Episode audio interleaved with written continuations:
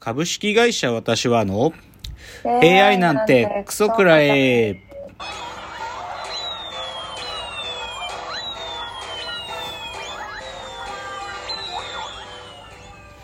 群馬が生んだ怪談時株式会社私は社長の竹之内です。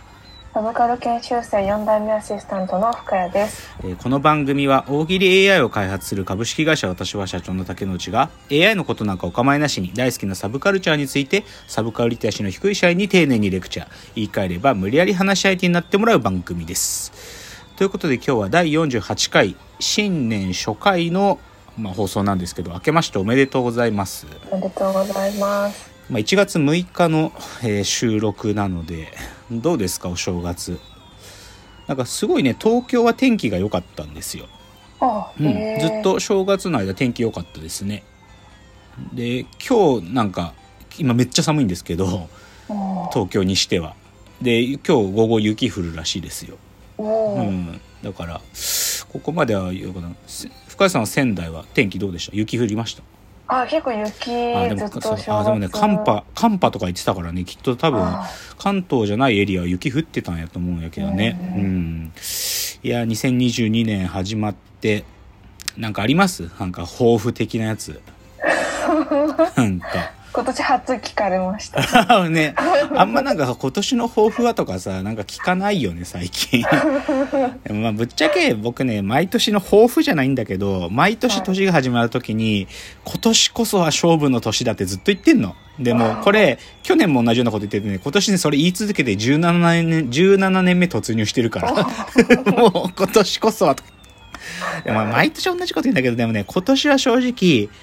なんかね自分でも予感をしてる。なんか自分としてもだしあとやっぱ社会にとってもこう非連続な変化がまあ起こるだろうなという予感があるのでだからこそ勝負の年だなと 今年こそはと常に言ってるって感じだけどね、そっか深さんあんまりないか抱負的なものは。そ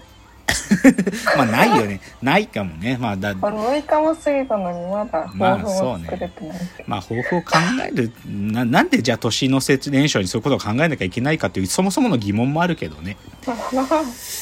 じゃあですね、まあちょっとこう、新年初回なんですけど、少しこう、お便りというかですね、あのメッセージが届いてて、それをちょっと紹介するっていう意味もあるんですけど、少しこの、まあ2022 1回目なんで、改めてこの番組がいかなる番組かってことを簡単に言いますと、まあ、あの、この番組は、まあ、冒頭言った通り、まあ、僕、竹之内が好きなサブカルチャーの作品とかの話をするという、ただそれだけの番組ですが、まあ、一応毎週木曜日の朝に収録して、そのまま配信してるんで、で、まあ、まあ、テーマはね、作品単体だったりのこともあるけど、いくつか、なんかこう、作品またぎのテーマを僕がめっけてきて、それを喋るみたいな。で、大体、1回、だからシャープ1回ごとに6チャプターぐらいあるんですよと。でですね、ある方からちょっとお便りというかメッセージが届いててですね、ラジオネームはなかったんですよ。なんか絵文字でこう、ヒゲのおじさんの絵文字をつけてくださった方で、その方のちょっとメッセージを読むと、ヒトラーや東京グールのお話、興味深く拝聴しました。チャプターが分かれる場合は、検索に引っかかりにくいので、続編の URL を紹介欄に貼っていただけますと嬉しいです。という、あの、ご意見をいただいて。あいやなんか。なんかあんまり僕こういうこと想定してなかったんですよ。なんかその、そもそも検索で見つけてくださって僕のな何かを聞くなんていうのは、なんかあんまり想像もしてなかったんですけど、いや、そう、だからね、あんまり想定してない、この検索というルートでなんかこのラジオを見つけてくださった方がいるというんですけど、で、これね、ラジオトークの仕様に僕問題があると思うのはさ、まあ、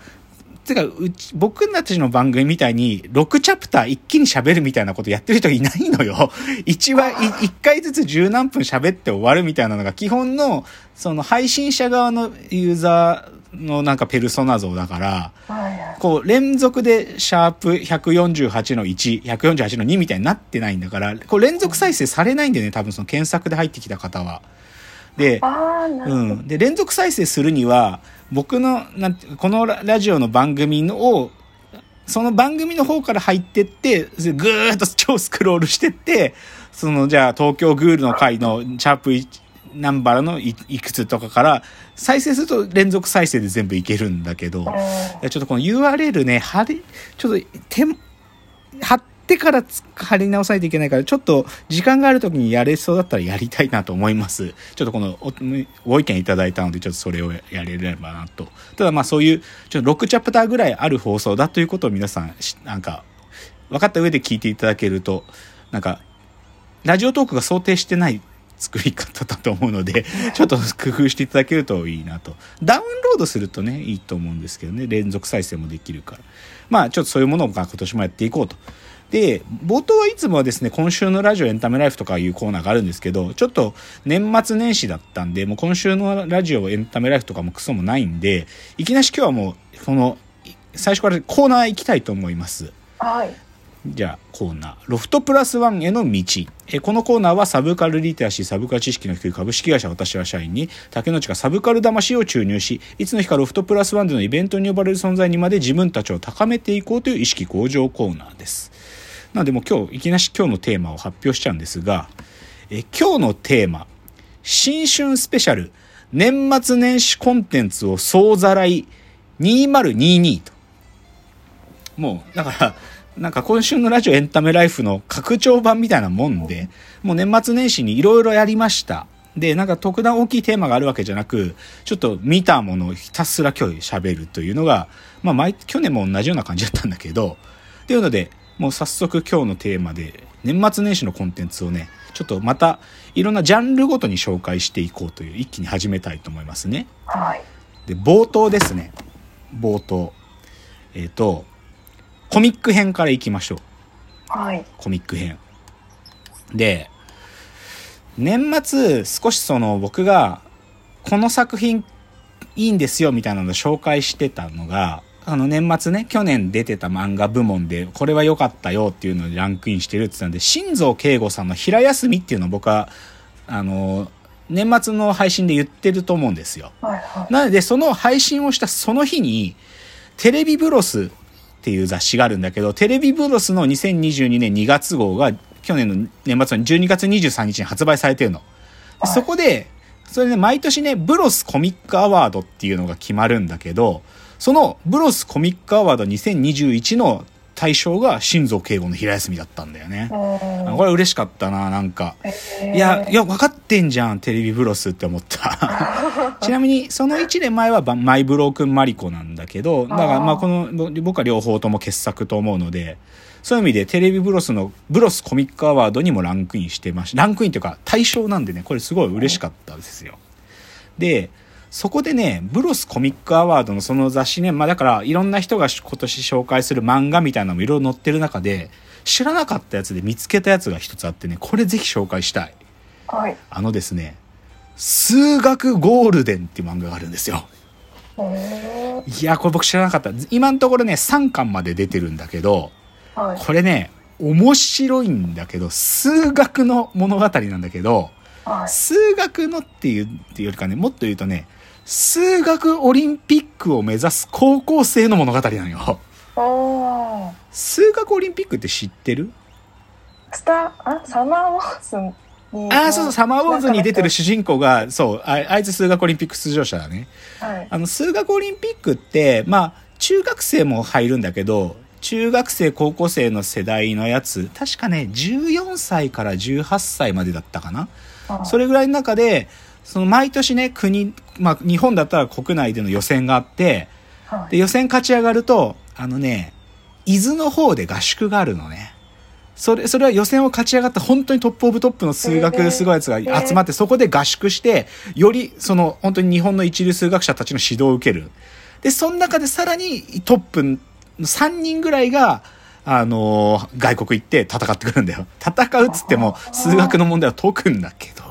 で、はいはっきり言って数学オリンピック出れるやつって、もう化け物級のやつらだから、あの、でもね、僕高校の時同級生にいたのよ。数学オリンピック。合宿まで行ったやついたんだけど、でも、ちょっとなんか自分と同じ人間って思わないようにしてる。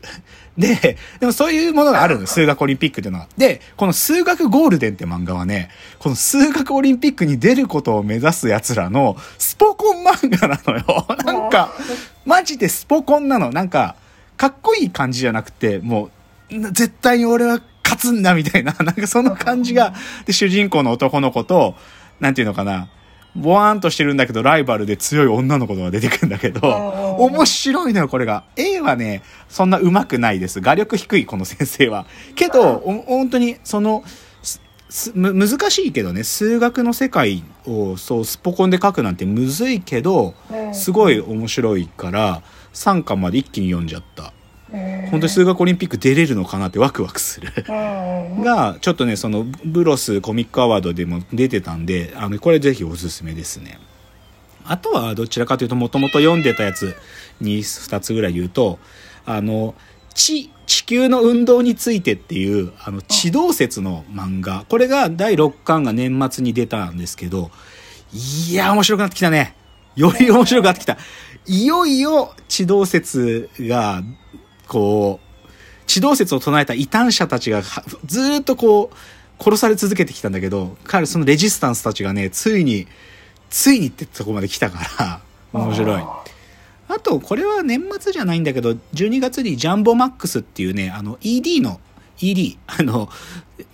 勃起させる薬を開発した男の話で、でそいつのちょっと復讐が始まる4巻が出てるんですけど、やっぱこれも面白いですよ。だから、まあ、どちらかというと、新作で出た漫画っていうよりかは、着実に人気作品が、続編がどんどん出てるのが、あの、2022も、あの、まあ、この3つ、少なくとも数学ゴールデンとチーとジャンボマックスは僕は読み続けますよっていうのが、まずはコミック編でしたね。じゃあ、次のチャプターで、ドキュメンタリー編に行きたいと思います。じゃあ次です。